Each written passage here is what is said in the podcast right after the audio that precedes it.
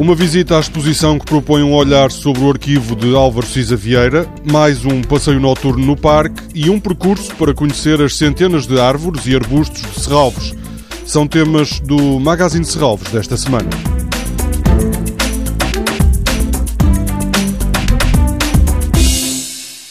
André Tavares, o comissário de matéria-prima, um olhar sobre o arquivo de Álvaro Cisa, orienta esta quinta-feira uma visita à exposição que está em Serralves desde 16 de junho. É a primeira mostra elaborada a partir do depósito na Fundação de Serralves de 40 projetos do arquivo de Álvaro Cisa. Na exposição encontram-se não apenas desenhos, mas também fotografias dos lugares onde as obras foram construídas, maquetas, minutas de reuniões, muito material que não é visível na obra construída. A visita, às seis e meia da tarde, será, como disse, orientada por André Tavares, antigo diretor do jornal Arquitetos, curador-geral da Trienal de Arquitetura de Lisboa e autor de diversas obras sobre arquitetura. Mais logo, a partir das nove e meia da noite, há uma visita guiada ao Parque de Serralves, que nesta altura e até ao final de agosto está iluminado de uma forma artística.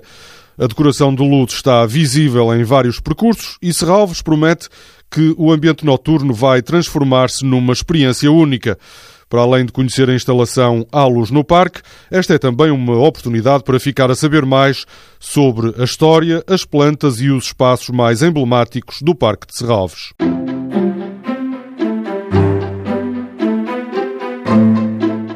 No domingo de manhã há um percurso no Parque de Serralves destinado às famílias. O que se pretende é conhecer um pouco melhor as diferentes formas de evolução das espécies. Com mais de 200 espécies de árvores e arbustos, o Parque de Serralves oferece um vasto campo de observação e estudo.